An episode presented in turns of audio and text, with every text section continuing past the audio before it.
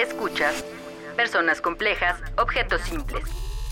Un podcast de Ibero 2.cloud, canal digital de la estación de radio Ibero 90.9.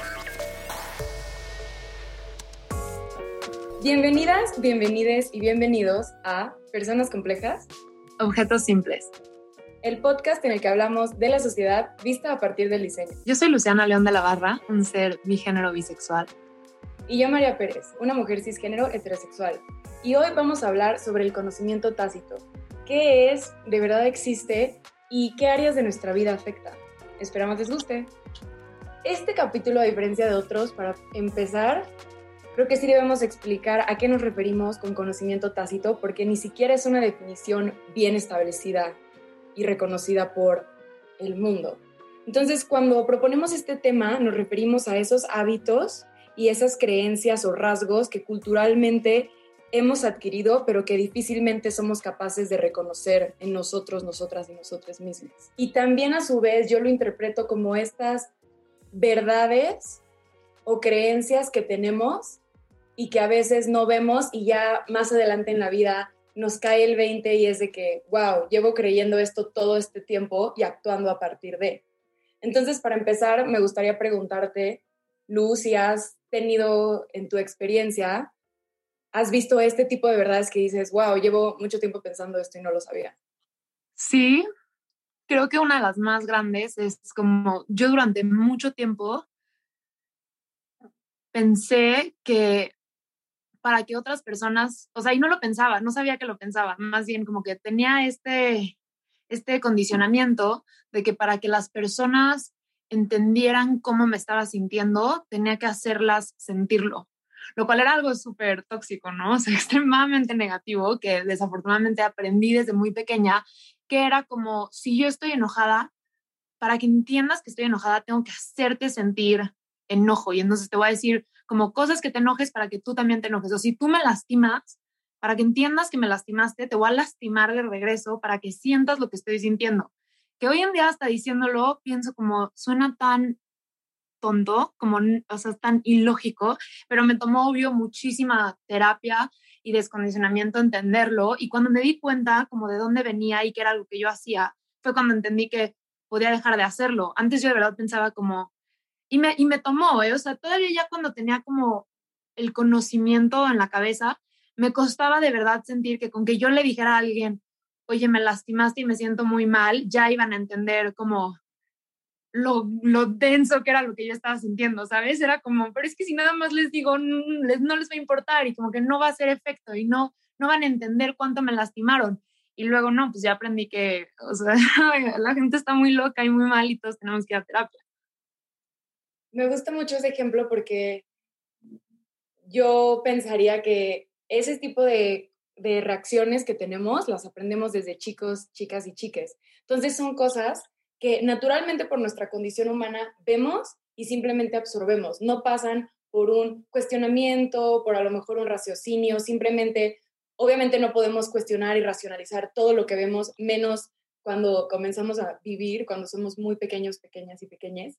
Entonces, me gusta mucho ese punto porque es gran parte de lo que pasa con el conocimiento tácito. Son cosas que simplemente entran a tu sistema, a tu cerebro, se establecen ahí y en realidad nunca, a lo mejor ni te diste cuenta en qué momento entraron y por eso tampoco pudiste discernir, estoy de acuerdo o no estoy de acuerdo con esto. Pero ahí yo tengo una duda sobre el conocimiento tácito, que es como cuando estas ideas entran, o sea, si no sabemos que las sabemos, en verdad las sabemos. Me explico, es como cuando dicen como, ah, son esas cosas que no sabes que sabes. Pero si no las sé, nada más no las sé, ¿no? Y lo que me pregunto es como, chances son cosas que nos llevan a actuar de cierta manera o a como responder a situaciones de cierta manera.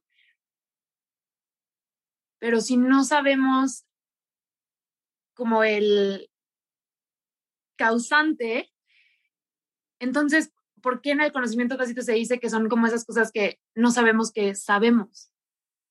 Yo ahí se me viene un ejemplo que todos, todas y todas podremos conectar con él, que es Instagram. Entonces, ya en estos últimos años es súper hablado de que se trata de una plataforma que tiene mucho que ver con popularidad y mucho de cómo influencia los likes de una persona a una publicación, ¿no? Si yo veo a lo mejor que algo tiene tres likes, a lo mejor en un principio sí me gustó la foto, pero ya que vi tres likes, mm, me la pienso y ya no la quiero likear tanto porque psicológicamente es algo que nos pasa. Así nos vemos muy influenciados por las decisiones del grupo con el que nos relacionamos. Entonces, algo que sucede con Instagram, que lo hemos hablado mucho en la actualidad, es que sí, cuando tú descargas de la App Store, no te aparece la descripción. Esta es una aplicación en donde vas a ser juzgado a partir del número de personas que están de acuerdo con tu físico, con tu ideología, y entonces se va a convertir en un concurso de popularidad que te va a provocar grandes niveles de ansiedad, sin embargo vas a generar una adicción. No, eso no es lo que vemos. Y todos lleva tiempo desde antes de The Social Dilemma y de todos estos documentales que han salido al respecto, que sabemos que nos lo provoca y que de eso se trata. Entonces, también algo ahí que sucede, de lo que no estamos conscientes y que fomenta este tipo de aplicaciones, es que el espacio eh, más importante visualmente es la esquina superior derecha. Y si tú observas tu perfil en Instagram, lo que hay ahí son tus seguidores y tus seguidoras. Entonces, en ese espacio más importante, aunque tú no seas consciente de que es el más importante, te están dando un mensaje. Lo que aquí más importa es cuántas personas sigues y te siguen y la comparación entre esas cosas, porque aquí se trata de popularidad, eso define quién eres, ni siquiera tu foto. Entonces, tú me preguntas, pero si yo no sé nada de estos datos específicos que me acabas de dar y no lo dice en la descripción, yo pensaría, si tantas personas se comportan de la misma manera ante una misma situación, para mí ahí sí hay como en el fondo sabes eso que crees que no sabes, porque todo un grupo de personas está reaccionando de la misma manera ante ese mismo estímulo. Sí, eso me hace mucho sentido y también porque cuando lo pones así, es como muy evidente que aunque nunca se haya dado esa descripción, esta conversación se empezó a tener. Entonces, sí personas empezaron a captar y como a traer al consciente que eso era lo que estaba pasando. Y lo interesante ahí es que hace sonar al diseño como algo súper maquiavélico, como vamos a sentarnos un grupo de diseñadores a pensar en cómo influir en tus acciones y en tu forma de pensar y en tu forma de ser sin que tú sepas que lo estamos haciendo. Suena como súper sketchy y oscuro, ¿no? Y que tú y yo sabemos que es completamente cierto. Así nos lo enseñan literalmente tenemos materias de economía del comportamiento en donde estudiamos la psicología de las personas para poder modificar sus comportamientos a partir de sus puntos débiles, sus puntos fuertes, lo que les gusta, lo que no les gusta. Entonces tenemos recursos en donde evaluamos a los usuarios no solo a partir de cuáles son sus aspiraciones, sino cuáles son sus miedos. Y nadie o muchas personas que no están involucradas en el diseño lo piensan así. Creo que sí, mucho más actualmente, justo por este tipo de documentales, pero hasta hace algunos años no se sabía que era tan directa la relación que nos dan con literalmente manipular y manejar el comportamiento. Y es impresionante porque se habla de cómo en el diseño esta es de las herramientas más poderosas, que no, no todos lo explotan, no todos se dedican como a esa área del diseño, pero que sí, el poder manipular el comportamiento de una sociedad es un poder enorme y que muchas veces a mí personalmente me ha pasado que como yo tengo ideologías muy como fuertes y creo mucho en las cosas que creo, pienso, wow, o sea, creo que literal por eso entré a diseño, porque fue como, creo mucho en la sustentabilidad, el diseño impacta a todos y como que cambia el comportamiento de la gente, entonces voy a entrar y voy a obligar a todos a ser sustentables.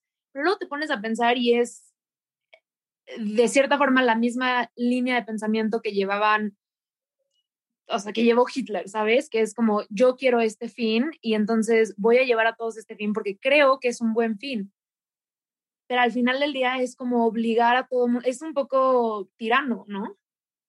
Sí, y justo cuando hablas de controlar a grandes grupos de personas o a masas, me recuerdas mucho, hay un artista eh, que tiene una obra llamada A Bird Without a Song y, esta obra, lo que él hizo fue literalmente creó un, un tipo smartphone súper grande, que obviamente no era real, aunque sí era eh, electrónico. Y entonces hacía el playback de una canción pero lo hacían tipo deepfakes a partir de fotos de Tinder de personas. Entonces, lo que hizo fue meterse a Tinder, así sacó tu foto, Luciana la barra de Tinder. Entonces, en esta obra, lo que pasa es que tú tus labios están cantando una canción.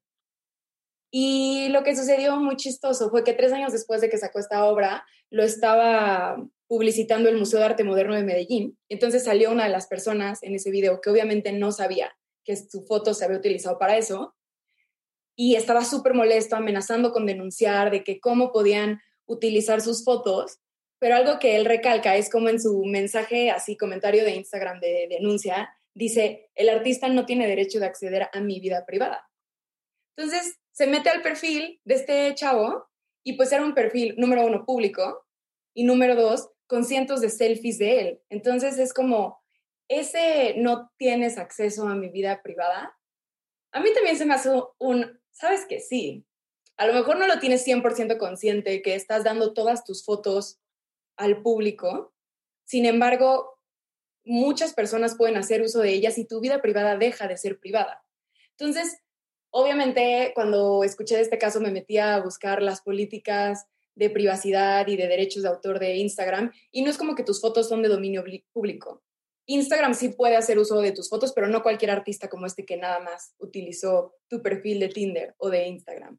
Pero lo que me llamó mucho la atención que él menciona es cómo estas redes sociales han creado un sistema de vigilancia y autovigilancia al que entramos nosotros voluntariamente, ¿no? Regresando a este tema de nuestra vida privada. Y cómo eh, también cita un libro llamado La psicopolítica, el, neoliberalismo y nuevas técnicas de poder. Y en este se discute del nuevo panóptico digital, que para quienes no sepan lo que es el panóptico, era este tipo de arquitectura utilizada en las cárceles, en donde estaban todas las cárceles acomodadas en un círculo, o las celdas más bien, y en el centro teníamos este tipo faro, donde estaba el vigilante, que entonces tenía esta mirada 360 de todos y todas. Y como actualmente las redes sociales son un sistema de vigilancia aún más efectivo, porque no se necesita una persona en ese faro que nos esté viendo, sino somos todos y todas nosotras los que denuncian y nos denunciamos a nosotros mismos porque solo estamos compartiendo todo el tiempo. Y es algo que, si lo digo, no suena fuera de, no suena como una locura, es algo de lo que estamos conscientes. Sin embargo, cuando llega un artista y usa tu foto, dices, ¿cómo es posible? Y es como, ¿cómo me vas a decir que cómo es posible? A lo mejor no lo tienes en tu frente tatuado todo el tiempo de que tu vida privada no es privada, pero en el fondo lo sabes.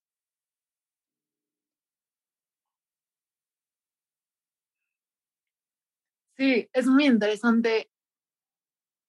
Es muy interesante, pero al mismo tiempo, o sea, espera.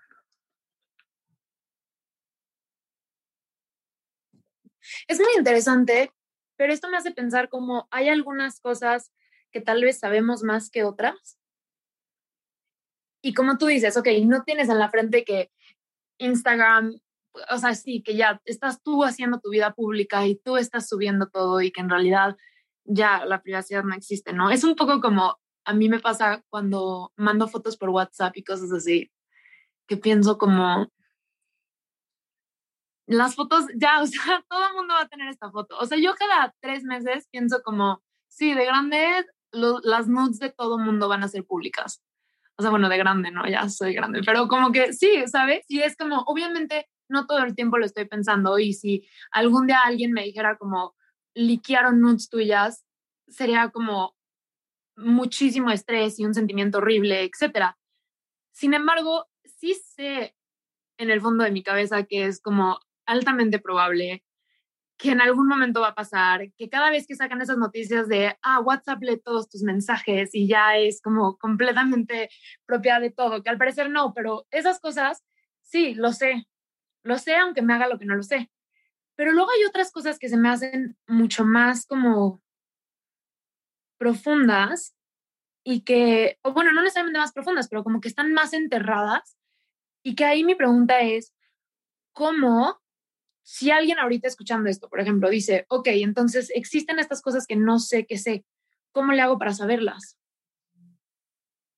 Yo lo primero que pienso ahí y esto así fue de que me lanzaste la pregunta y lo que me a la mente, es juntarte con personas distintas a ti, que van a tener conocimientos diferentes y que entonces tú vas a poder ver por comparación que todo lo que tú consideras normal o lo que no tienes, lo que tienes en el fondo de tu cabeza y no en el frente, a lo mejor lo deberías de tener en el frente. Porque sí, si estamos hablando de cosas que son de algún modo inconscientes, ¿cómo las vas a ver en ti? A lo mejor sería más fácil verlas en alguien más. Y de ahí la importancia de diversificar tu círculo. Además de que sabemos que somos un conjunto de las cinco personas más cercanas en nuestra vida, si nada más te juntas con personas igualitas a ti, pues creo que nunca vas a llegar a, a explorar, a crecer, o sea, te va a ser mucho más difícil crecer y desarrollarte porque crees que donde estás estás perfecta y que solo sabes lo que crees que sabes y que solo tienes que saber eso y que lo que dicen mucho, vivir en una burbuja. Sí, se me hace una muy buena técnica y después pienso que aún así van a haber algunos pensamientos que nunca vas a poder saber. O sea, por ejemplo, antes de que empezáramos a grabar, me estaba bañando y estaba pensando en el tema y pensé como, ¿qué hubiera pasado si yo hubiera visto a más mujeres ingenieras cuando estaban creciendo, ¿no? Entonces, todo este tema de la representación. Y para ser más claros, es como, ¿en qué medida yo no tendré el pensamiento inculcado de que las mujeres no son ingenieras? Y tal vez por eso no fui ingeniera y fui diseñadora. Y para los que no me conocen, a mí se me da mucho el tema de los números, me encantan las cosas de función, me encanta que las cosas sirvan, como toda esa parte del diseño me fascina, que es como un poco la línea en la que chance podría caer hacia ingeniería. Ahora, yo hoy en día no creo que sería buena ingeniera, no me interesa, amo el diseño, pero pienso, ¿de dónde viene esa idea? Y tal vez nunca voy, o sea, no, creo que nunca voy a saber qué hubiera pasado si hubiera estado más expuesta a ingenieras mujeres. Entonces hay estos pensamientos, perdón, perdón. Que ahí cuando ya nos, nos metemos al tema de sesgos inconscientes, que pensándolo bien, yo sí lo metería como parte de, de conocimiento tácito, porque a mí muy recientemente me pasó algo en donde me encontré a mí misma con pensamientos clasistas y sí fue de, wow, yo no sabía que esta acción específica yo la asociaba a este tipo de persona y esta a este otro tipo de persona, esto es clasista en mí. Y me di cuenta de que mucho del poder reconocer ese sesgo, que se pudo haber quedado inconsciente aún después del suceso, eh, fue como no juzgarme a mí misma, como aceptar, como a fuerza voy a tener sesgos, no soy un ser perfecto y vivo en una sociedad que tampoco lo es. Entonces es imposible que yo sea aquí eh, perfectamente señorita diversidad y señorita inclusiva y no tengo ningún tipo de discriminación en mi sistema jamás. Creo que también ahí a veces reprimimos mucha información o muchas cosas que sabemos porque sabemos que es muy doloroso, muy complicado y muy incómodo cambiar o aceptar que, que a lo mejor no somos tan increíbles como pensamos. Claro, no estoy súper de acuerdo. Es un poco, sí, ignorance is bliss, ¿no? Siento que es algo que se toca mucho en la terapia, cuando literalmente le preguntan como, ¿quieres seguir trabajando hasta ahí la quieres dejar? Porque es como esto te va a doler y lo vas a tener que enfrentar y puedes quedarte como estás para siempre. O sea, yo pude seguir siendo este ser que hacía que la gente sintiera dolor nada más para entenderme, que, o sea, respeto mucho a mi niña interior, a mi yo de esa época y le agradezco todo, pero pienso, no quiero seguir siendo ese ser y no quiero volver a hacerlo, pero obviamente es una chambota y te duele y tienes que meterte y justo como aceptar que estás mal y que quieres cambiar y que algo que está tan inculcado en ti que tal vez te ha inculcado la gente a tu alrededor que estimas y amas y admiras, estaban equivocados. Y ahí se me hace interesante también como siento que en este tema de el conocimiento tácito importa mucho cómo tu cerebro siempre busca demostrarte que lo que ya piensas es verdad, ¿no? Entonces, cuando tú ya tienes una idea, cuando tú ya crees que caminar por la calle es peligroso, tu cerebro va a estar muy como enfocado en demostrarte que caminar por la calle es peligroso. Entonces, chance caminas por la calle un día y pasan 10 cosas buenas, pero casi te tropiezas y tu cerebro va a ser como, ves, casi te tropezaste, caminar por la calle es malo, ten más cuidado, ya no lo vuelvas a hacer, esto es peligroso, abort, abort, abort. Y solo se sigue como procurando este conocimiento inconsciente que después hasta crees que tienes pruebas para decir, no, no es que sea un sesgo, no es que sea algo que, o sea, es algo que es verdad, es real. Claro, porque aún independientemente... Ya va a casar, güey. ¿Qué? ¿Por qué no hablas con Ay, estás sin silencio. Perdón, perdón, me metí, lo siento, perdón. No había visto que estaba abierto. Lo siento, lo siento.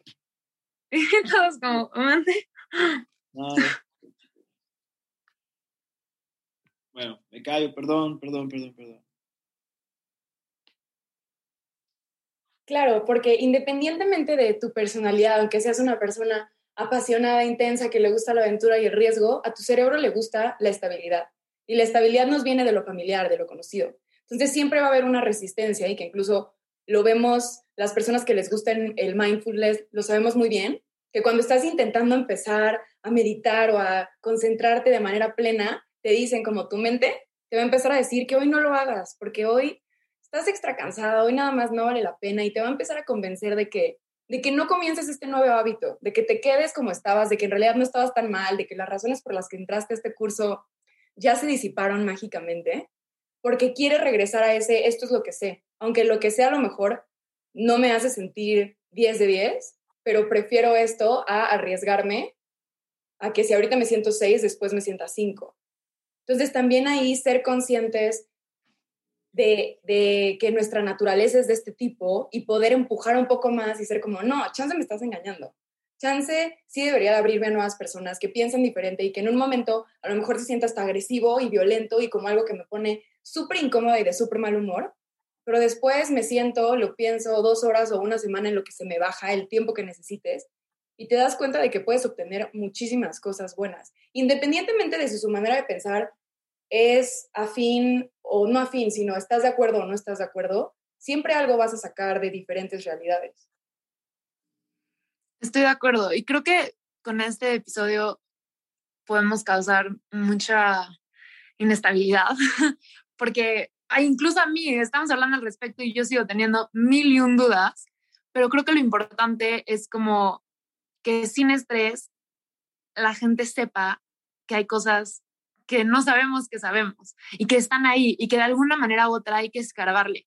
O sea, aunque no sepas por dónde empezar, para dónde ir, cualquier tipo de cosa nueva, de cambio, como tú dices, de exponerte a cosas diferentes, etcétera, como poco a poco te va a ir abriendo esas puertas cerradas que mucha gente si no nada más pasa toda su vida sin abrir y es como todo otro mundo y parte de ti. Es muy raro pensar que mucha gente se muere sin conocerse o como conociendo tan poco, ¿no? Tan, tan, tan solo superficie.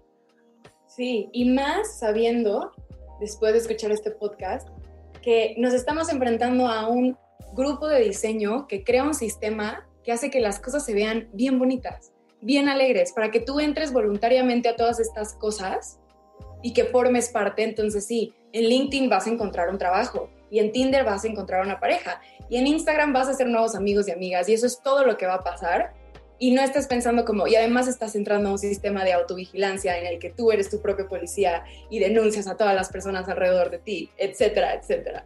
Así que sí, a mí me gustaría cerrar invitándolos e, e invitándolas a nuevas realidades, a exponerse, porque qué aburrido limitar tanto nuestra vida. Y aunque en un principio se puede sentir incómodo, yo, por experiencia propia, creo que a la larga es súper gratificante. Pero esta fue solo nuestra perspectiva de las cosas y queremos saber cuál es la suya. Así que escríbanos por Instagram en Ibero99 y en P complejas o simples. Personas complejas, objetos simples, es un podcast de Ibero 2.cloud, canal digital de la estación de radio Ibero 90.9. Agradecemos en la producción a Julio César Lanzagorta, Daniel Maldonado y Uriel Rodríguez. En los podcasts de Ibero.2 hay cariño del bueno. Pone en duda todo lo que sabes sobre lo romántico en De Amor, y, otras ficciones. Escucha su segunda temporada en plataformas de audio y en ibero2.cloud. Ibero.2, música para pensar.